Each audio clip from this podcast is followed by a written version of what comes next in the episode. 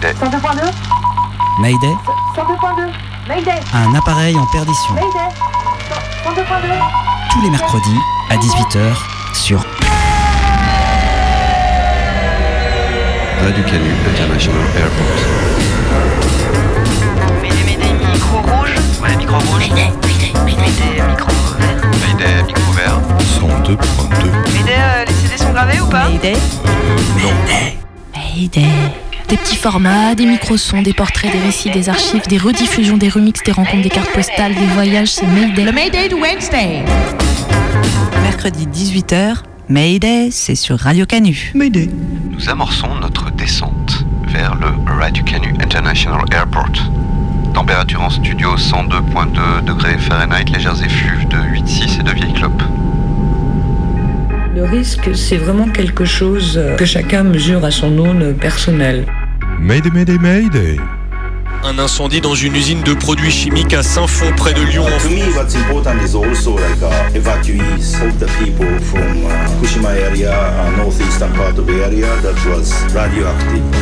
La seule fois où j'ai failli, euh, j'ai failli euh, ne pas partir en mission parce que j'ai eu super peur, c'était pour aller en Syrie et me, me briefer sur euh, comment filer la combinaison anti-attaque ba- bactériologique.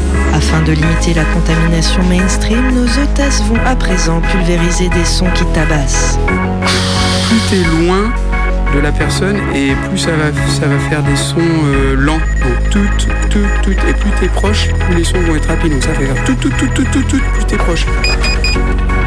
Mayday, c'est le mercredi à 18h sur Radio Canu. Relie euh, la sexualité et l'usage de psychotropes légaux ou illégaux. On n'empêche pas quelqu'un de prendre des risques.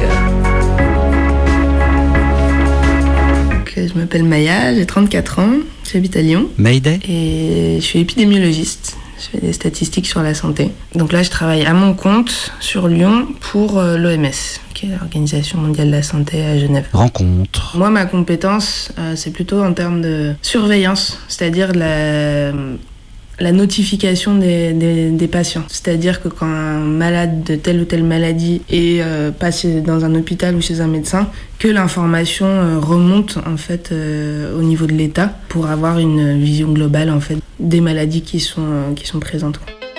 Je venais de finir mes études et je voulais vraiment partir sur le terrain. C'était pour ça que j'avais fait mes études et je voulais, j'en avais marre quoi. Ça faisait 5 ans que j'étais sur les bancs de la fac, j'avais besoin de, bosser quoi.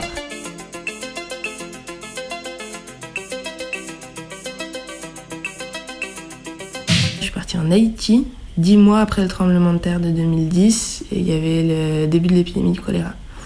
Moi je suis arrivée 3 semaines après le début de l'épidémie et là c'était vraiment une situation d'urgence quoi les nombres de cas qui doublaient de jour en jour, euh, les centres de traitement qu'il fallait ouvrir, plus les élections présidentielles, plus une mission, euh, enfin mission des Nations Unies, pas, pas acceptée du tout par la population, plus le tremblement de terre avec plein d'ONG dans tous les sens, plus le choléra, c'était un contexte un peu, peu chaud. Bah, le choléra, c'est une maladie bactérienne qui est transmise euh, par l'eau et les aliments souillés. Et ça se transmet extrêmement vite. Surtout si une source d'eau est contaminée, ça va très très vite. Au moment du tremblement de terre, ils ont fait une évaluation en Haïti pour évaluer les risques de maladie et le choléra avait jamais été déclaré là-bas. Ils se sont fait ouf, ça de moins. Et en fait, il y avait des contingents des Nations Unies qui venaient du Népal. Et en fait, il y avait eu une micro-épidémie au Népal et des soldats malades qui étaient revenus en Haïti. L'épidémiologiste qui a fait l'investigation pense qu'il y a eu une micro-épidémie dans le centre de- des Nations Unies et la gestion euh, des toilettes a été complètement catastrophique. Il y a eu des grosses pluies, ah, c'était au mois d'octobre, et ça a cassé en fait la fosse des toilettes qui s'est déversée dans le plus gros fleuve d'Haïti et donc qui a contaminé toute la population euh, le long de ce fleuve. La réunion de coordination, t'avais tous les médecins, tous les chefs de, programmes qui appelaient leurs médecins en direct. Vas-y, donne-moi le nombre de cas aujourd'hui. Et, euh, là, ah ouais, quand même, quoi. Et ouais, de voir le doublement des nombres de cas, t'es là, ouh, ok, ça va aller jusqu'où, quoi? Port-au-Prince, une zone complètement sinistrée après le tremblement de terre, personne n'a d'eau potable. Ça, ça fait, ouais, Et puis après, du coup, ça s'est un petit peu stabilisé, on va dire. Et ça a fini par redescendre. Non, le choléra, ça m'a pas trop fait peur, quoi. Enfin, euh, non. Mais par contre, sur une autre maladie sur laquelle j'ai bo- j'ai bossé, oui, là, j'ai eu plus peur parce que les conséquences étaient beaucoup plus graves. Donc, c'était Ebola. Et là, ouais, la- c'est pas la même charge mentale, euh, c'est pas la même trouille quoi. Donc, Ebola, c'est pas de retour quoi. Si on l'attrape, elle a 90% de chances de.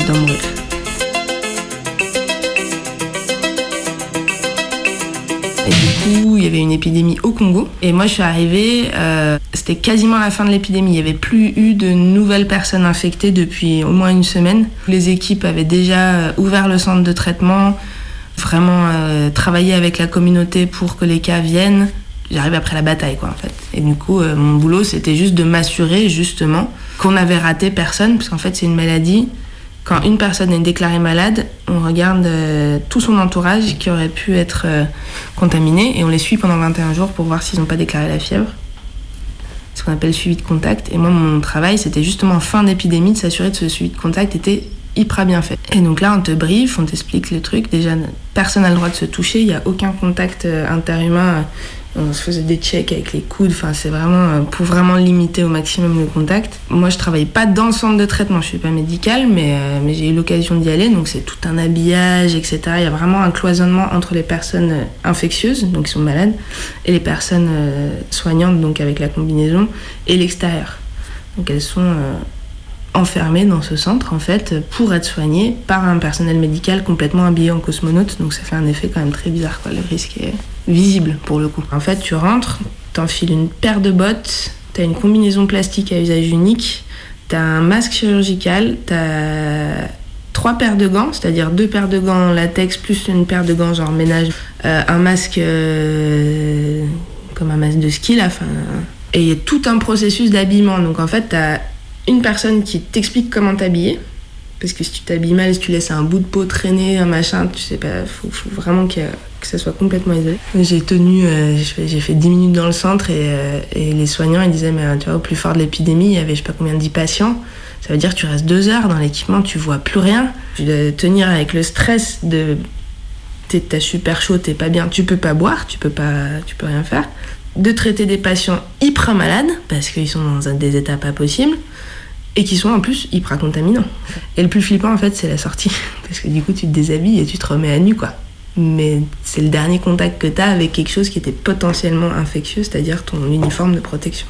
Et là tu as un gars qui t'explique comment te déshabiller, donc l'ordre, il y a un ordre hyper précis qui est hyper protocolisé, et, euh, et il est là précisément, et il fait que ça toute la journée il accompagne en fait les soignants et les gens qui sortent pour se déshabiller. Le plus flippant, c'est quand tu rentres. Parce que du coup, toi, t'es suivi aussi. Enfin, tu tu, tu, sais que pendant 21 jours, si t'as une fièvre, euh, ça peut potentiellement être. Et ça, c'est un petit peu. Ouais, c'est un peu stressant, quoi. C'était en 2012. C'était avant la grosse épidémie d'Afrique de l'Ouest. Bah, je savais que j'avais beaucoup moins de risques que les autres parce que j'étais rentrée une fois dans le centre de traitement, j'ai jamais touché de patient, enfin voilà quoi.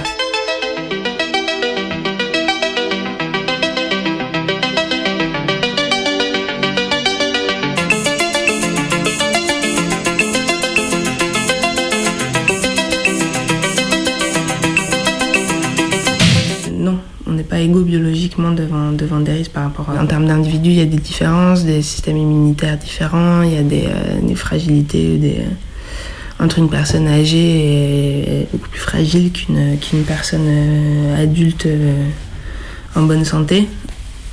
Et après, il y a les facteurs sociaux et environnementaux qui font que ben il y en a qui ont accès à l'eau potable, il y en a qui n'ont pas accès. Il y en a qui ont accès aux soins, il y en a qui n'ont pas accès.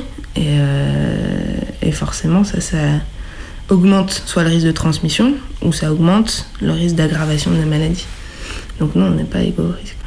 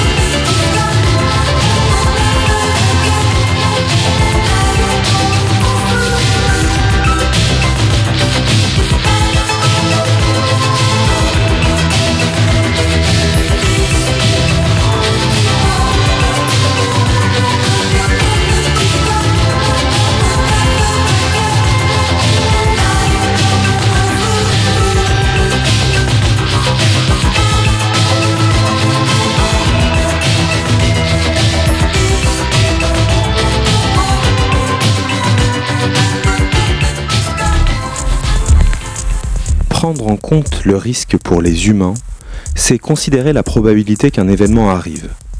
Au hasard, un cyclone, une éruption volcanique, l'explosion d'une usine d'engrais, une pandémie dévastatrice. Mais ça ne suffit pas.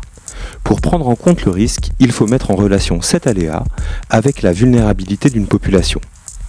Par exemple, un séisme à Port-au-Prince, capitale densément peuplée d'Haïti, tue beaucoup plus qu'à Tokyo, la plus grande métropole du monde.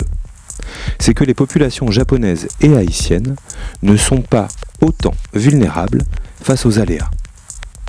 Aménagement, construction, prévision, prévention supposent des moyens, et en la matière, on le sait, on le voit aussi, tout le monde n'est pas égal. Le plus souvent, les institutions centrales et régaliennes des États pilotent ces dispositifs de protection. Or, en la matière, protéger la vie des humains consiste aussi parfois à en retirer la saveur et à l'accompagner des pires associations. Hier, à Lyon par exemple, les ministres de l'Intérieur de six pays européens assistaient à une démonstration grandeur nature du savoir-faire de la police française en matière d'antiterrorisme une simulation d'attaque autour du stade de foot de l'Olympique lyonnais devait rassurer les gouvernements européens dans leur capacité à protéger les citoyens du risque terroriste, en même temps que ceux-ci avaient défini la menace, l'aléa donc, comme l'arrivée de migrants en Europe. Prendre en charge le risque, c'est donc aussi le définir, et dans ce cas-là, construire l'ennemi pour mieux mettre au pas l'ensemble de la population. La prise en charge des risques sanitaires, naturels, technologiques ou aujourd'hui terroristes déclinés à l'infini, c'est depuis longtemps le cœur de métier des assureurs et de leurs profits monstrueux. Mais les États aussi ont fait du risque l'un des leviers principaux de leur souveraineté. Sauver la société, protéger les individus, c'est toujours vider ses citoyens de leur capacité d'initiative et ainsi rendre compatibles ces vies nues avec un projet néolibéral prédateur et sécuritaire.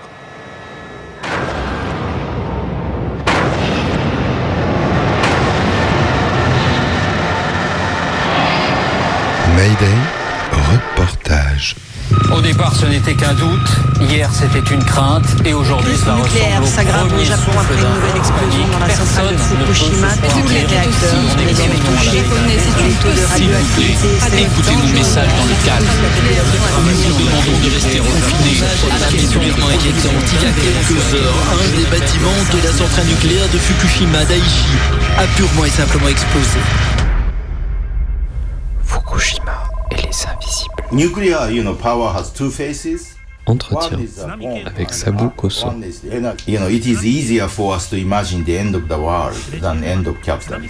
Les conséquences demeurent incertaines. Dans un cercle de somehow 45 nuclear km power autour des because trois uh, nuclear power is uh, playing the role of connecting the state and capitalism. Du risque géologique uh, know, à la uh, politique catastrophiste. Comment échapper à la fin du monde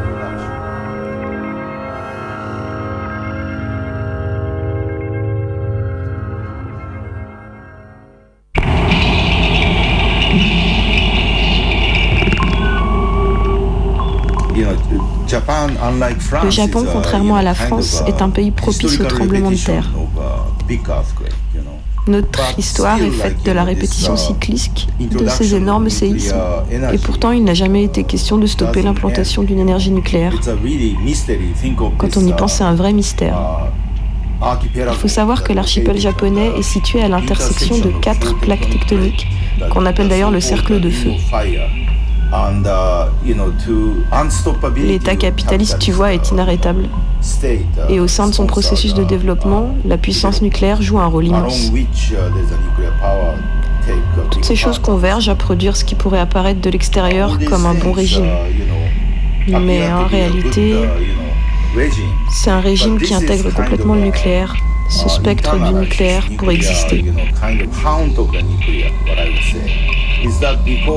Je dirais que c'est parce que le régime d'après-guerre, la démocratie d'après-guerre, a commencé avec la fin de la Seconde Guerre mondiale.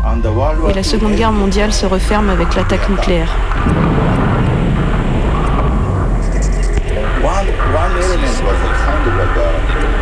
Le Japon avait donc déjà fait l'expérience de la réalité dystopique de ce pouvoir, de cette menace. Et en même temps, il y avait avec le nucléaire l'idée d'un avenir prometteur, comme une sorte de vision utopique. Tout ça n'a pu avoir lieu qu'avec le contrôle, le patronage des États-Unis. Le Japon en apparence est un État indépendant, souverain. Légalement, c'est ce qu'il est. Mais en réalité, il n'a jamais réussi à s'affranchir du joug des États-Unis, dont il doit favoriser les intérêts globaux et la croissance. Cette relation particulière entre le Japon et les États-Unis a beaucoup à voir avec l'énergie nucléaire. Tout ça est extrêmement lié.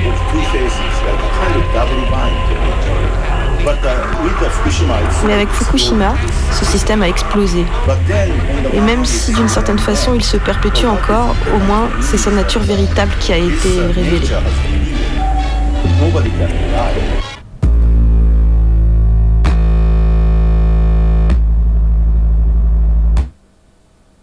Ils le savaient. Ils avaient connaissance de ce risque.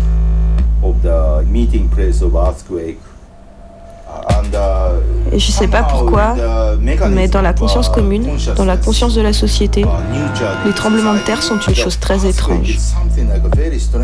On sait tous qu'ils vont se produire à un moment ou à un autre. Mais à un certain point, on choisit de les oublier parce qu'on ne sait pas quand est-ce qu'ils vont arriver et parce qu'on ne peut pas les contrôler. Le plus récent, bien sûr, c'est Fukushima, le séisme qui a déclenché le désastre nucléaire de Fukushima.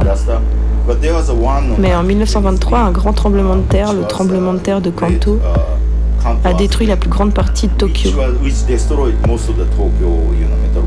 En conséquence, l'économie s'effondra et précipita une immense crise politique et sociale.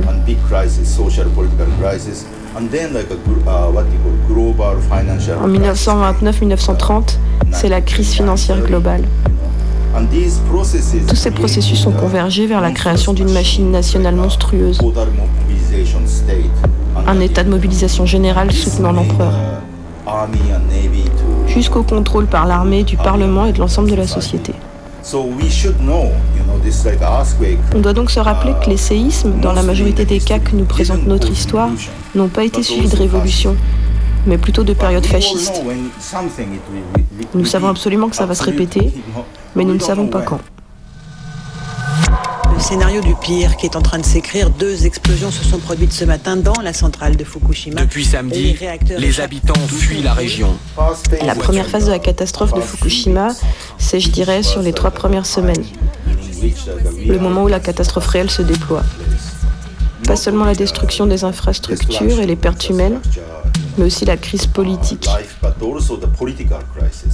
Ce qui apparaît surtout à ce moment-là, ce sont les manquements dans les mesures de protection pour la population. C'était en quelque sorte un moment très chaotique. Et la deuxième phase, en quelque sorte, nous y sommes encore. C'est un moment d'où émergent depuis la population elle-même, depuis des groupes, différents projets, différentes actions.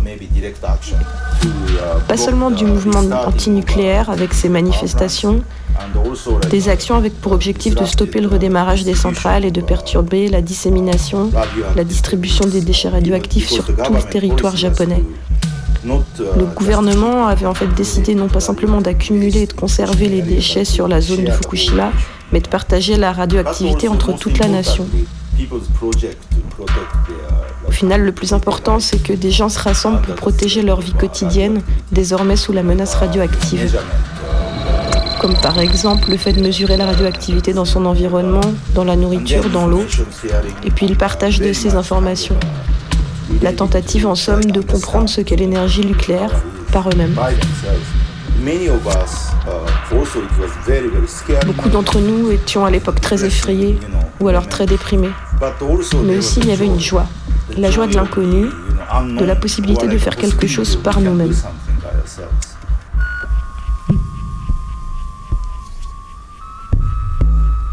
Le nucléaire a deux visages. L'un est la bombe et l'autre est l'énergie. Au cœur, c'est la même fission nucléaire. Je crois qu'on ne sait pas vraiment ce que c'est. La radioactivité n'est pas une chose, c'est une activité. Elle donne à l'État un pouvoir incontestable avec la bombe nucléaire. Et puis il y a l'angle énergétique, qui en fait n'est pas du tout efficace, pas rationnel, qui coûte un paquet d'argent et qui passe par des processus trop complexes. À l'époque, le slogan c'était l'énergie du futur, propre, peu coûteuse, inoffensive, un mensonge intégral. On ne peut pas tout à fait dire qu'il s'agisse de déni, mais plutôt d'une stratégie de tirer avantage de l'ignorance que l'on avait des effets de la radioactivité, en particulier sur les petites doses et sur l'exposition interne plutôt qu'externe.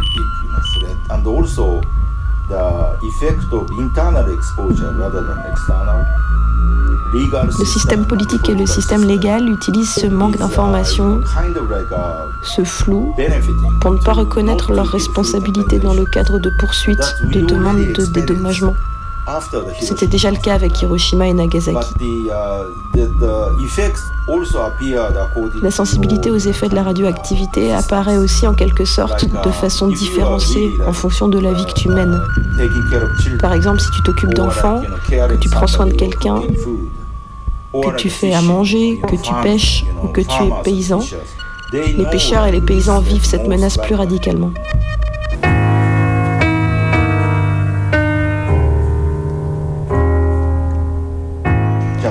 Le Japon est une société très homogène, structurée par des médias eux aussi très homogènes et très contrôlés. Mais ce qui compte, c'est qu'un nombre conséquent de jeunes gens, bien qu'encore peu organisés ou coordonnés sur le plan politique, tentent de mener des vies différentes maintenant, après Fukushima. Ce que l'on mange, où est-ce qu'on vit, comment s'entraider.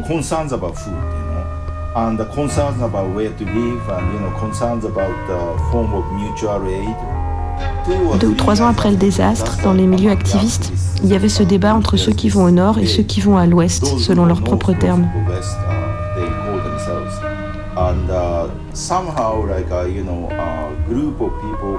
Les plus sensibles, les plus préoccupés par la contamination radioactive ont pris l'option d'un mouvement de migration vers l'ouest en visant la création de nouvelles façons de vivre, loin de Tokyo et de la société consumériste. Ceux qui rejoignent le Nord tentent de participer à l'organisation des travailleurs du nucléaire et d'aider les victimes. Sept ans ont passé et je vois qu'il y a des gens qui vivent à Fukushima. Il y a des choix différents. Soit qu'on n'ait pas d'autre endroit où aller, qu'on ne veuille pas quitter sa terre, même avec le risque radioactif. Ces gens sont aussi en lutte.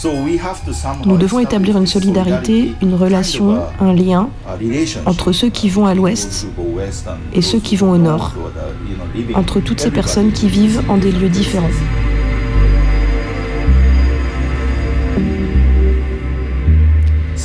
Il y a des risques qu'on ne peut pas éviter. Celui par exemple que l'on prend à vivre ici sous le ciel du capitalisme d'État et de ses opérations. Le risque aussi de chercher à être heureux malgré tout dans cette situation.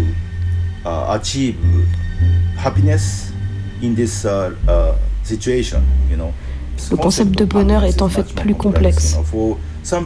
Certains choisiront de vivre dans la zone radioactive après Tchernobyl, tout le monde n'a pas voulu déménager après tout.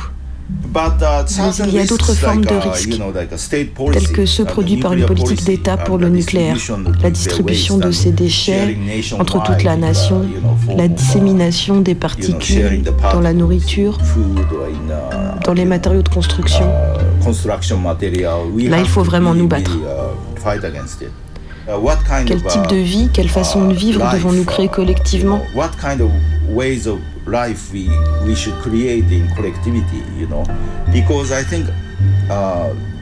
Dans cette situation très sombre, ce qui je crois est intéressant, c'est que nous ne pouvons pas savoir l'étendue de ce que nos corps et nos esprits peuvent réaliser ensemble. J'aime croire que c'est comme une chance pour nous de réfléchir collectivement et en différents endroits du monde à cette question.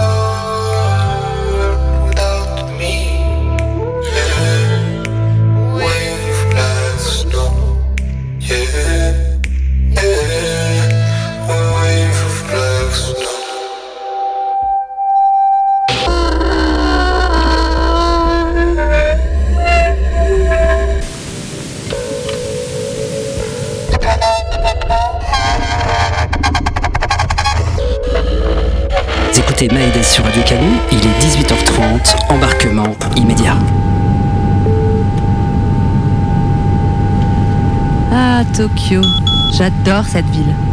Ouais, bon. Vous venez au karaoké demain soir? À la tour de contrôle? Ouais. Ben non, j'ai autre chose de prévu, franchement non.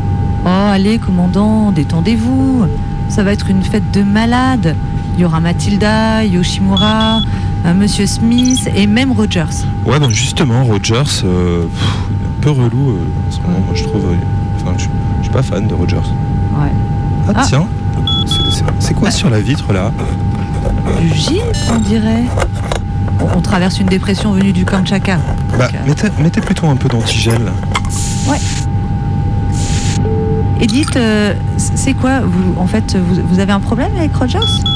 Bah, écoutez, ça me gêne un peu d'en parler là avec vous. Ah, allez, commandant, c'est la nuit, on est à des milliers de kilomètres de tout, et puis, et puis moi, je vous raconte bien toujours mes aventures avec des bagagistes.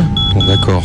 Ah, Bah, Écoutez, euh, en fait, euh, Rogers, euh, à la dernière escale, il a essayé de me pécho. non Bah si, si, c'était très direct. euh, ouais il avait son petit regard pétillant, vous voyez là Ah ouais. C'était en attendant la navette de l'aéroport. Oh là là, sacré Rogers. Ouais, bah, il m'a proposé de le rejoindre dans sa chambre d'hôtel, mais bon, je lui ai dit que ça, dégivre pas vite le pare-brise, non? Ah ouais, il y a encore une croûte de gel. Ouais, je, je vais faire une petite annonce, si ça vous embête pas. Mesdames et messieurs, notre vol MD 101 à destination de Tokyo survole actuellement l'océan Pacifique Nord. Vous avez sans doute remarqué la fine pellicule de givre sur les hublots. Rien d'exceptionnel car nous traversons actuellement une dépression en provenance du Kamachuk, pardon, du Kamchatka, du, du pas, oh, enfin, juste à côté de la Yakusim, dit-on. À droite de l'appareil, vous pouvez distinguer quelques surfaces liquides entre les boursouflures plastiques de l'océan et à gauche, un appareil de la German Wings qui a fait du Rasmot à l'horizon. En vous rappelant qu'à peine 0,023 des vols transpacifiques de Mayday s'abîment en mer, nous vous remercions de votre confiance. Et donc, vous avez dit quoi? Hein? Rogers Ah oui, eh ben, j'ai dit ok Rogers, mais par contre on met des préservatifs. Ah, oh bah ouais, non, c'est très raisonnable de votre part. hein. C'est vrai qu'il a quand même sa réputation de coureur d'équipage. hein. Bah ouais, ouais, ouais, ouais, carrément, et c'est Bah un peu le cas. Et puis, c'est vrai que le sida, on en parle moins, mais on sait très bien que ça venait des aiguilleurs du ciel, hein. Et Rogers est aiguilleur du ciel. Ouais, ouais, enfin bon, euh, ça a jamais été complètement prouvé non plus, hein. Putain, mais c'était quoi ce bruit là Je sais pas. Attendez, je vérifie. Commandant, je crois que nous avons heurté un Ice Cloud. Mais vous dites n'importe quoi, un ice cloud, c'est impossible, nous sommes trop au sud là Mais regardez, le voyant d'isolation des soutes. Il semble qu'une brèche se soit ouverte, créant une sorte d'appel d'air. Ice cloud, bon sang, d'où surgit-il? Je ne sais pas, sûrement d'une imagination malade, commandant, je, je ne sais pas. Totalement invraisemblable. Je fais une annonce. Mesdames et messieurs, nous traversons une zone de turbulence. Veuillez regagner vos sièges et attacher vos ceintures jusqu'à l'extinction du signal lumineux. La brèche s'est étendue, commandant. J'ai peur que la cabine low cost ne soit rapidement dépressurisée. Combien sont-ils là-dedans Oh bah, au moins une cinquantaine, hein. Mais bon, euh, ils ont vraiment pas payé cher. hein. Mais qu'est-ce que je disais Ah oui, une paroi de la soute a cédé. Vous sentez comment l'appareil se- s'est déséquilibré là Un ice cloud, mais c'est pas possible, non, c'est impossible. Mais je, crois je que l'heure est grave, commandant. Si la dépressurisation se propage, on peut craindre pour la classe éco. Et même pour la classe business. Bon, je fais une, je fais une, une nouvelle annonce. Mesdames et messieurs, votre attention s'il vous plaît, les turbulences se prolongent mais rien de bien méchant. Restez tout de même bien assis confortablement, notre personnel de bord passera bientôt vous proposer des rafraîchissements, du poppers, mais aussi des textes religieux. Commandant, les choses se précipitent. La soute est dépressurisée. La classe low cost s'est détachée. Là, là, fermez la porte de sécurité numéro 2, vite Oui, je, je peux le faire, mais elle ne tiendra pas longtemps. Commandant, il faut préparer les passagers au pire. Ouais, ouais, je fais tout de suite. Mesdames et messieurs, les turbulences ayant provoqué l'aspiration à l'extérieur d'une partie des passagers, le personnel de bord passera bientôt parmi nous pour distribuer, vous, pour distribuer des parachutes, juste au cas où. Pendant ce temps, vous les avez vus passer, un quatuor à cordes a commencé à s'installer et devrait se produire très bientôt à proximité des portes de secours. Nous allons bientôt procéder à un aplas- aplasticage d'urgence. Veuillez replier la tablette et utiliser le spray répulsif anti-requin placé dans la coudoir de votre siège. Mesdames et messieurs, Malaysian, Ma- Ma- Mayday Airlines s'excuse par avance pour la gêne occasionnée. commandant Oui. On n'aura jamais assez de sons pour faire un aplasticage Ouais, je sais, je sais. C'est galère, c'est galère à tous les niveaux là. Mais oui, il, il nous manque des sons Ouais, des, des- je de sais, chutes je d'avion, d'océans, de Mm. plastique, d'impact, enfin je Mm. sais pas, des, de, Ouais, de je gens sais, qui je nagent au milieu de requins en essayant de sais. s'accrocher à des, bas- des bassines. euh, et, puis, et puis en plus, euh, on est que deux. Ah bah non, trois. Ah, mais t'es là toi Bah ouais, je suis là depuis le début. Mais alors tu peux nous faire une explosion au moins là Bah ouais, bien sûr.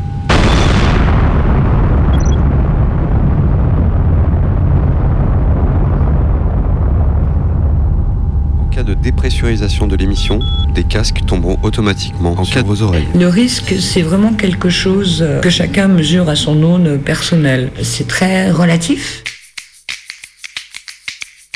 Suis Daniel, euh, je suis trésorière de l'association FRIS.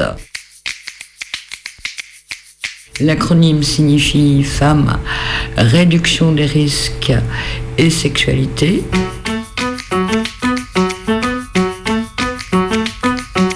Une autre particularité, qui est abordée dès la première session, c'est qu'en fait on relie la sexualité et l'usage de psychotropes légaux ou illégaux. Pour la bonne raison que dans les lieux de rencontre, qu'ils soient euh, homo, euh, hétéro, euh, public, privé, bah, il y a un minima de l'alcool et que ça désinhibe. On a des pratiques euh, qu'on n'aurait pas forcément acceptées à on en a jusqu'au chemsex.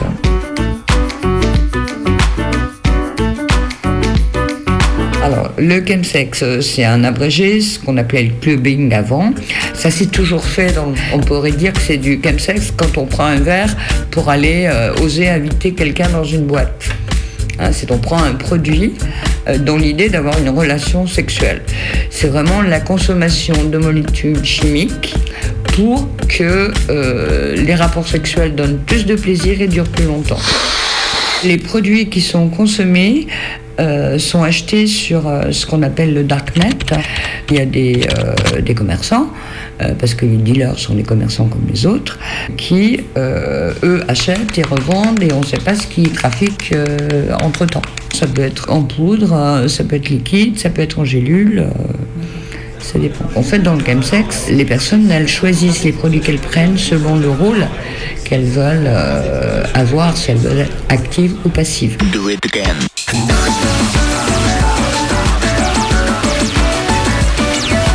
On est aussi dans une société complètement assurantielle.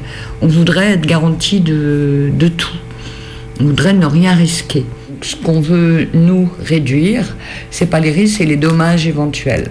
Comment est-ce que je peux avoir du plaisir sans pour autant euh, que ça me coûte euh, psychiquement et physiquement on n'empêche pas quelqu'un de prendre des risques. Ce qu'on entend, euh, bah, c'est le langage médical, c'est le langage pathologisant. et ils nous disent comment il faut faire, comment il faut préserver son capital santé. Le terme de capital santé, politiquement, il est à interroger. Ce qu'il faut savoir aussi, par rapport à la, loi de 70 qui condamne euh, l'usage de drogue et qui est toujours euh, en vigueur, les citoyens, puisqu'ils avaient une sécurité sociale qui prenait en charge leur santé, ils ne devaient pas abîmer leur capital santé. Hein. Donc c'est très politique tout ça.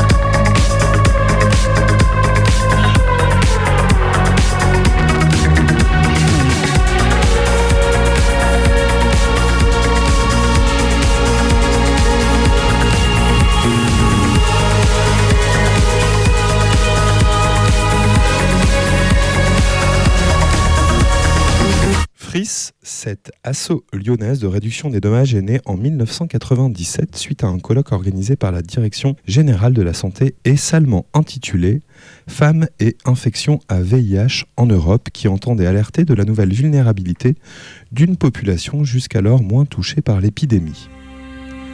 Quelques années plus tôt, entre la fin des années 80 et le début des années 90, étaient apparues de l'autre côté de l'Atlantique d'étranges publicités dans les magazines destinés à la communauté gay. À la place des habituels encarts pour les bars, les lignes téléphoniques et divers artisans, on trouvait des annonces pour des Viatical Settlements, en français, des assurances viatiques. La pratique consistait à racheter l'assurance vie, donc un placement verrouillé, d'un malade du sida en échange, d'espèces sonnantes et trébuchantes. En pleine hécatombe se développait ainsi un commerce rapace qui pariait sur la mort rapide des clients visés, leur promettant de profiter maintenant de la vie, comme l'annonçait scélératement une publicité de l'époque. Pour les victimes du VIH qui avaient la chance d'avoir une assurance vie, la céder en viagier à un investisseur, c'était souvent un moyen de faire face au prix exorbitant des traitements médicaux et, le cas échéant, à la perte de leur emploi. L'âge d'or des assurances viatiques s'est terminé avec l'arrivée sur le marché des antipotéases et des trithérapies en 1995. La mortalité due au VIH chute alors spectaculairement, rendant les personnes infectées moins intéressantes pour les courtiers. J'étais extrêmement fatigué. Et l'altitude aussi. Bah, le souffle, on n'a plus de souffle. Rien que lever la jambe, c'est un effort. Il faut faire des tout petits pas, il faut juste se concentrer sur ses pieds. Et c'est vraiment un pas après l'autre. En plus, c'est raide. Hein. Il y a des endroits où c'est vraiment très raide. Il faut y aller doucement. Voilà, il faut pas forcer. Mais l'effort physique, il est, il est quand même intense. On était un groupe de 4, on faisait le Mont Blanc. Là, il faisait beau, mais il faisait extrêmement froid. Je pense qu'il faisait moins 20. Il y avait du vent et je pense qu'en ressenti, je sais pas, c'était moins 25, moins 30. Il faisait vraiment très très très très froid. Certes, j'avais froid aux pieds, mais je me suis pas rendu compte que c'était à ce point-là. Dans la voiture, déjà, je les ai frictionnés tout, le retour. Puis j'avais plus aucun ressenti. J'arrive à Lyon, je les mets un peu dans l'eau euh, dans l'eau tiède pour voir si ça réagissait. Puis je sentais plus rien, je sentais plus mes doigts de pied en fait, les 10 doigts de pied. Donc je vais aux urgences et euh, je, je, pensais qu'ils allaient euh, me rironner aux urgences que j'avais rien. Et en fait, euh, j'ai hospitalisé une semaine. Je me suis pas douté que c'était des engelures. Bon, ils m'ont pas dit tout de suite, mais ils ont eu peur. Hein. Ils ont vraiment eu peur. Ils ont cru qu'ils allaient devoir me couper les doigts de pied. Activité extrême, je sais pas si c'est extrême, mais en tout cas, je fais des activités plein air depuis que je suis adolescent. Donc j'ai commencé par faire de la spéléologie, du kayak, euh, de la montagne, du canyoning, du ski de randonnée. Mayday Je m'appelle David, j'ai 44 ans, j'habite à Lyon et je suis professeur des écoles. Rencontre. Et ben, le ski de randonnée, c'est euh, tu prends tes, skis, tes pots de phoque, donc c'est toi qui montes, euh, tu n'utilises pas les remontées mécaniques. Les départs peuvent se faire dans les stations de ski, mais souvent on évite. Et donc euh, on est loin de tout, assez isolé. On, on monte, on fait des sommets, et puis après on redescend à ski, et on enlève les pots de phoque. Alors les pots de phoque, c'est ce qu'on met pour monter en fait, ça permet d'accrocher à la montée. Sans ça, on pourrait pas monter ou il faudrait déchausser des skis. Donc on met les pots de phoque sous les skis. Alors c'est plus des pots de phoque, maintenant c'est synthétique. Après quand ça devient trop raide, là on peut plus monter avec les skis, on met les, on met les skis sur le sac à dos et on met des crampons si vraiment c'est trop raide. Je vais te montrer mon matériel de, de ski. Donc euh, le matériel de sécurité utilisé c'est Arva pelle sonde. Le Ar Arva c'est appareil de recherche pour les victimes en avalanche. Donc ça ressemble à un petit boîtier voilà. en plastique, électronique. Ça. Ouais, ça a une portée de 40 mètres à peu près. Plus t'es loin de la personne et plus ça va, ça va faire des sons euh, lents. Donc tout, tout, tout. Et plus t'es proche, plus les sons vont être rapides. Donc ça fait faire tout, tout, tout, tout, tout, tout, plus t'es proche. L'appel. Donc il y a un manche aussi que tu clipses. C'est ça la sonde, je te montre. Donc tu vois, plier, ça, fait 50 cm. Donc une fois que l'arva a indiqué le, le, le plus proche de la victime, eh ben, il faut sonder avec cette barre métallique qu'on enfonce dans la neige. Ça fait 3 mètres une fois que c'est déplié. Et donc ça permet de toucher la victime. Ça c'est le sac ABS. En fait, il y a deux, bonbonnes. Là, c'est assez lourd en fait comme sac. Hein. Et ça déclenche deux coussins qui vont se gonfler immédiatement et qui vont me, normalement me maintenir en surface de l'avalanche. Quelqu'un qui est pris dans une avalanche, son espérance de survie, elle est très forte les 15 premières minutes. Et après, ça baisse très très très très très vite. Donc ça veut dire que t'as pas le temps d'appeler les secours, c'est à toi de, c'est à toi de sortir ton copain en fait. Plus on est nombreux, mieux c'est, parce qu'il y en a un qui fait la recherche en Arva, il y en a un qui prépare l'appel, il y en a un autre qui prépare la sonde. Mais si t'es tout seul, il faut tout faire. tout seul. C'est plus stressant forcément.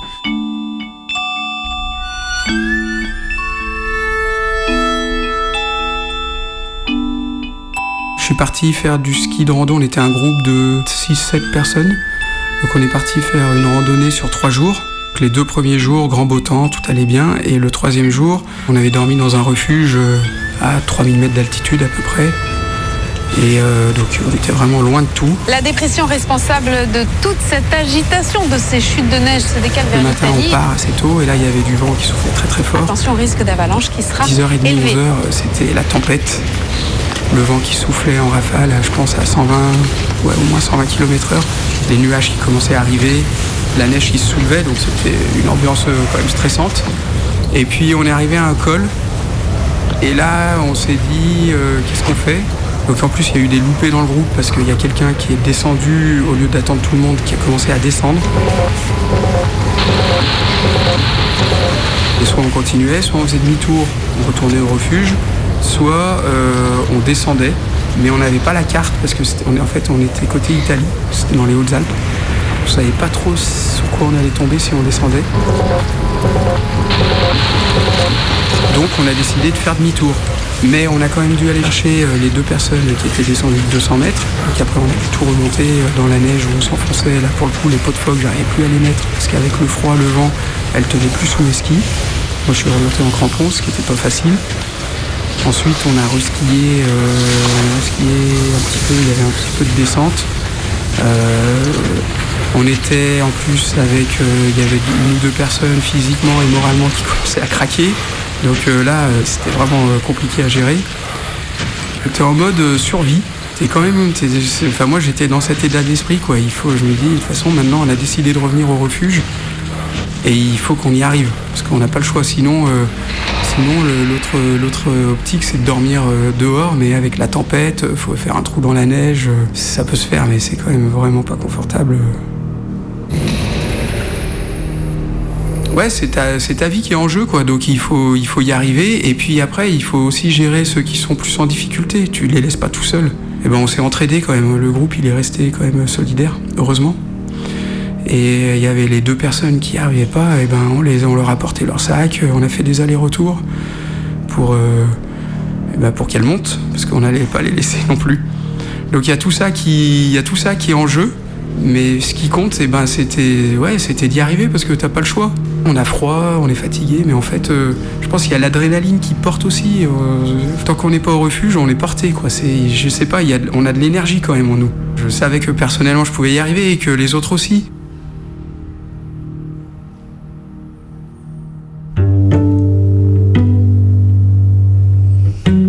Final, on a réussi à tous revenir euh, au refuge.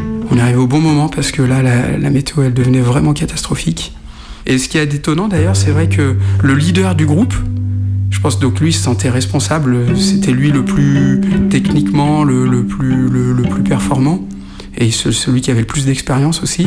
Bah, quand on est arrivé tous au refuge, lui il est arrivé en dernier, je sais pas s'il a craqué, mais il, s'est mis à pleurer. Voilà, je pense qu'il s'est senti euh, soulagé.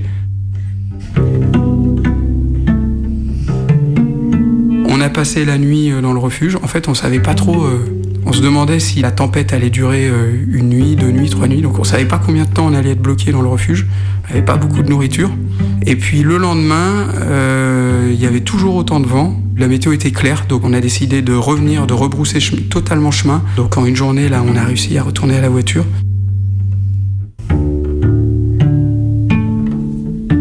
Formé et moins tu vas prendre de risques, c'est une certitude. Plus t'as d'expérience, plus tu sauras gérer les situations difficiles. Alors après, il y a toujours une part d'incertitude. Un sérac euh, qui s'effondre, une pierre euh, qui débaroule, euh, ça on peut pas l'anticiper, c'est difficile à anticiper. Oui, c'est vrai qu'il y a ce facteur risque, mais ouais non, les activités, on va les faire. Enfin, je vais les faire parce que Pour moi, c'est tellement beau euh, de se retrouver au sommet d'une montagne ou euh, à être dans des paysages exceptionnels, euh, dans des lieux isolés, et à partager ça aussi avec des personnes que j'apprécie. Et on sait qu'il y a du danger, mais en même temps, il, ça crée de l'adrénaline. Et cette adrénaline, oui, elle est, liée au danger. En tout cas, à la sensation de danger. Je suis déjà descendu dans des pentes très raides, assez engagées. Normalement, je sais faire. Voilà. Je l'ai déjà fait. Faut pas être trop sûr de soi. Hein. Faut jamais euh, présumer de ses forces. Mais en tout cas, c'est quelque chose que je maîtrise quand même. Donc c'est sûr qu'il y a, y il peut avoir du stress. Mais oui, c'est quelque chose qui est, re- qui est recherché aussi, ce stress. Alors j'ai un enfant depuis 7 mois. Je pense que ça a changé, oui. Par exemple, euh, un couloir à ski, que j'avais fait une fois. Et je l'avais fait, euh, j'étais assez euphorique, euh, j'avais pas eu vraiment de pression ou de stress. Je l'ai refait l'hiver dernier, après la naissance euh, de mon enfant. Et j'étais pas dans les mêmes conditions psychologiques, j'étais plus stressé en fait. Donc je l'ai refait certes, mais je pense que je, je ferai des choses moins engagées maintenant, si je compare à ce que je pouvais faire avant. C'est vrai que ça change aussi. On prend moins de risques. Ce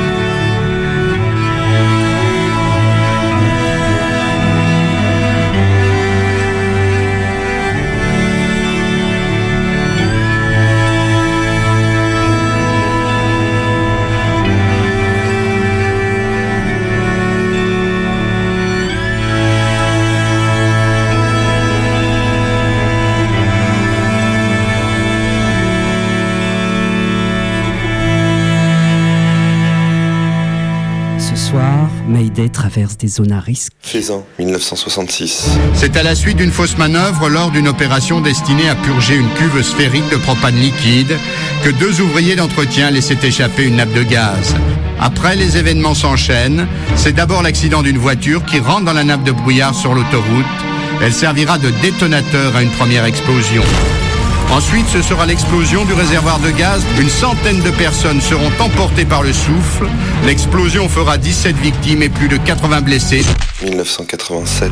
13h15 cet après-midi, les pompiers luttent d'arrache-pied contre cet incendie qui s'est déclaré dans le port Édouard Herriot de Lyon, à l'entrée du couloir de la chimie. À la suite de plusieurs explosions dont on ignore encore la cause, des cuves d'hydrocarbures se sont embrasées et les flammes atteignent plus d'une vingtaine de mètres. Plus d'une douzaine de cuves d'essence et de fioul ont déjà explosé dans la zone de stockage appartenant à la société Shell. 2011. Un incident technique a été constaté ce matin à la raffinerie de Fézin. Du dioxyde de soufre s'est en effet échappé au moment de la fermeture d'une valve.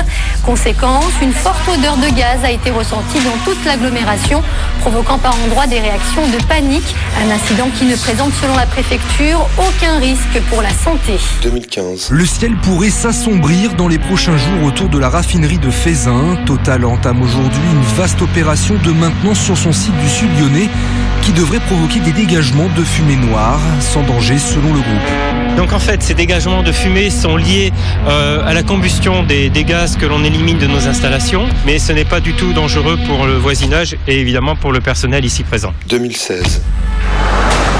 Un incendie dans une usine de produits chimiques à Saint-Fond près de Lyon en France. Les flammes sont parties d'un local de produits finis et se sont propagées dans un autre bâtiment où sont stockés des fûts de silicone. 600 mètres carrés de l'entrepôt ont été détruits. Selon la préfecture, les fûts enflammés ne contenaient pas de produits chimiques. Bonjour et bienvenue chez Groupama. Un conseiller spécialisé va répondre à votre demande. Groupama Assurance, Loïc Robitaille, bonjour. Allô, bonjour. Je vous appelle parce que je fais un petit comparatif auprès des différentes assurances. Je, je suis domicilié à Lyon. euh, et j'aurais aimé être euh, un peu informé de, de vos contrats d'assurance concernant les risques technologiques, industriels et, et contre la, la- la- la menace nucléaire. Alors, quand même une question assez précise vous me posez là, ouais. Parce que si vous voulez, je travaille euh, à Givors, donc, donc au sud de Lyon. Et au sud de Lyon, il y a ce fameux couloir de la chimie. Et, et- et je me disais, euh, enfin voilà, moi quand je passe tous les jours devant, je me dis ça peut exploser à n'importe quel moment. Donc imaginez, ça explose. Euh, je me fais souffler dans ma voiture. Je me retrouve sur le bitume à ramper. Et euh, qu'est- qu'est-ce que votre assurance pourrait prendre en charge à ce moment-là? Ouais, comme je vous dis, il va falloir que je regarde un peu plus précisément. Après, à Lyon, oui, au même titre que niveau de Givor, il y a Faisin également. Donc, euh, il y a plusieurs euh, possibilités de, de, risques, hein, entre guillemets. Et oui, oui, comme je vous dis, Faisin, quand on y passe au niveau de l'autoroute, euh, c'est pas rien non plus. hein. C'est c'est quand même très costaud. hein. Je pense pas que tous les assureurs, au cas par cas, puissent indemniser chaque personne. On- Moi, je pense que là, on part vraiment dans un stade où C'est scénario, euh, si ça arrive, c'est scénario bah, catastrophe. c'est vraiment catastrophe. Quoi. Ah bah oui. Ouais, ouais. Et, et- et je me dis, ils, comme, euh, ils brassent des produits tellement dangereux. Si les gens se, trans- se transforment, enfin leur comportement se transforme, euh, est-ce que, est-ce que votre assurance, elle prévoit des choses comme ça sur l'agressivité des gens? Il n'y a pas d'assurance Ah bah, anti-zombie, quoi, par exemple. je, je pense pas. Sincèrement, je pense pas. Je sais même pas s'ils y ont pensé. Moi, je, je fais mes recherches dans la journée et puis je vous tiens informé par mail. Ouais. Et ben bonne, bonne journée à vous. Merci, à vous aussi. Au revoir. Au revoir. Groupama vous remercie de votre appel. Au revoir et à bientôt. Et loin de Faisin, Zébril s'attelle toujours à trouver l'harmonie dans la montagne.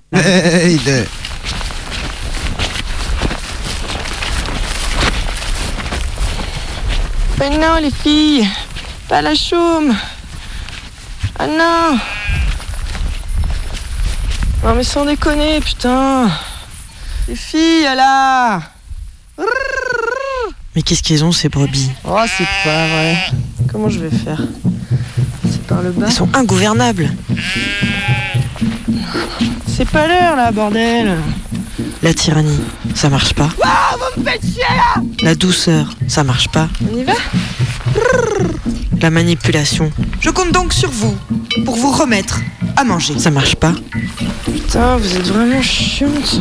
On va les gosses On y va doucement Ingouvernable société des moutons. Tranquille dans ce putain de mur là. Quand elles ont pas envie, Allez, hop quand elles comprennent pas, Allez les gosses Allez quand elles ont trop chaud, Ouais, ouais, ouais, ouais, on y va. quand il pleut trop fort, Si tu avances là-bas, tu pousses. elles font un gros tas. Allez, on y va les filles. Un gros tas qui bouge pas. Sors de ce trou à Allez, Pouvoir de l'inertie. allez les filles. Le pouvoir de la masse. Allez, hop Allez Tu peux faire ce que tu veux, tu peux pas les bouger. C'est la gueule en plus. Elles ont envie, Va devant Zazou. quand elles comprennent pas, Avance. quand l'herbe est trop mouillée, Va devant. quand Allez. il y a des champignons, du sel, des croquettes pour chiens. Zazou, va devant. Avance, en bas, en bas, là-bas. Elles se mettent à courir toutes dans le même sens, impossible à arrêter. Relou, putain Le pouvoir du mouvement, le pouvoir de la masse. J'ai l'impression qu'il y a les gens qui sont pro-chèvres et les gens qui sont pro-moutons et, et que c'est le grand débat. Euh, sans que les chèvres elles se la pètent et que tu vois que c'est trop des anarchistes alors que qu'elles ont trop la classe avec leurs grandes cornes et puis qu'elles font que ce qu'elles ont envie de faire et qu'elles sont censées être beaucoup plus intelligentes et que moi je sais pas c'est un côté chouette et un côté sympa chez les brebis en fait d'être hyper grégaires et euh, qu'elles ont un sens du collectif euh, ouais qu'elles ont vraiment le côté l'union fait la force quoi hein. et que euh, j'ai l'impression qu'on projette souvent que les brebis elles sont débiles et euh, ça pour le coup je trouve ça hyper injuste et, euh, l'impression que oui que c'est plutôt une intelligence euh, de rester ensemble quand bah en fait euh, oui euh, c'est juste des dents qui sont faites pour manger de l'herbe et, que tu dans la vie ben c'est leur seule force d'être ensemble en fait quand même. On posait ouais des moutons de panurge ah bah elles sont débiles elles se suivent tu bah non en fait. En fait elles sont malines quoi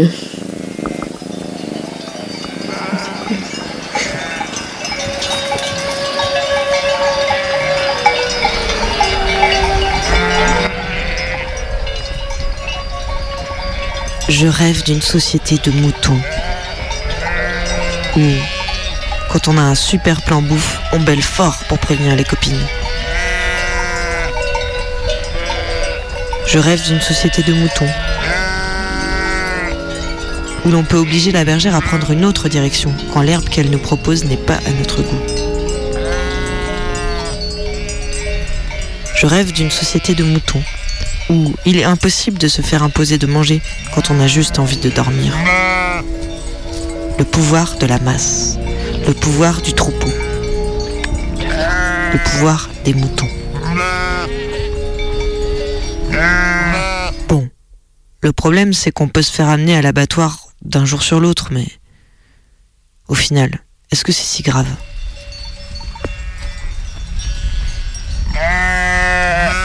Tu crois qu'on l'a perdu complètement, la bergère, là Non. J'ai l'impression qu'elle commence à bien nous aimer. À suivre.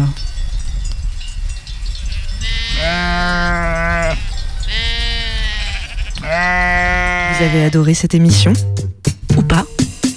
Appelez-nous au 04 78 29 26 00. C'est le répondeur de Radio Canu. Ouais, salut, c'est Jeff de Belmont dans la Loire. Euh, super thème ce soir, euh, le risque euh, bien flippant le japonais. hein. Et euh, bien flippant aussi euh, la vallée de la chimie. hein. C'est vrai qu'on a un peu tendance à se cacher derrière des œillères. Comme dans le film, là, euh, jusqu'ici, tout va bien. Euh, par contre, un petit bémol quand même, euh, un peu léger votre reportage là sur les risques à la montagne. hein. Ouais, le gars, euh, il fait pas des trucs de ouf non plus. Hein. Il jette pas de falaise, il escalade pas des falaises à main nue. Bon, allez, continuez et faites gaffe à vous. Oui, bonjour, c'est Lucie. Euh, alors, je viens d'écouter votre émission et je me permets d'intervenir car je fais moi-même des sports à haut risque. Et je voulais simplement dire que dans ce genre de pratique, il faut quand même avoir un mental d'acier. hein. Euh, L'idée, c'est de ne pas laisser le doute s'immiscer. Sinon, c'est là qu'arrive l'accident. Et en fait, euh, je vais même vous dire à bien y penser, c'est quand même la même chose pour le nucléaire et le préservatif. Hein. Faut pas qu'il y ait de faille non plus. Hein. Bon allez, sur ces belles paroles, euh, je vous laisse, euh, je vous laisse et puis je vous souhaite quand même un bon interstice de repos jusqu'à votre prochaine émission. Disons que celui-là est dédié à tous qui vivent par amour du risque et à tous qui connaissent ce putain de refrain. Mayday, atterrissage. Mayday, c'est fini. Mayday, c'est fini.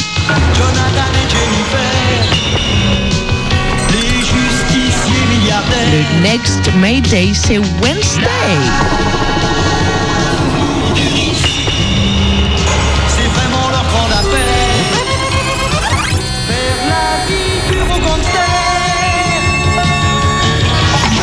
la vie Online, c'est tout simplement sur Internet.